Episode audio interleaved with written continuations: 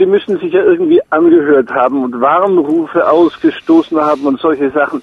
Und gibt es Befunde, weil sie ja kleine Hälse hatten und riesenhafte Körper, wie die Resonanz war, haben die irgendwie gerührt oder gegrunzt oder gepiepst? Gibt es da schon Funde, also Erkenntnisse drüber?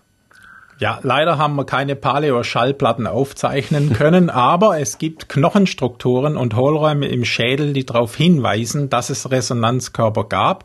Und es gibt sogar eine ganze Dinosauriergruppe, die Lambeosaurier mit ihren Nasenaufsätzen, wo ein Kollege von mir in USA Röhren gebaut hat, ist ein Hobby-Trompeter, hat ein Trompetenmundstück dran gesetzt und hat dann in diese Röhren reingeblasen.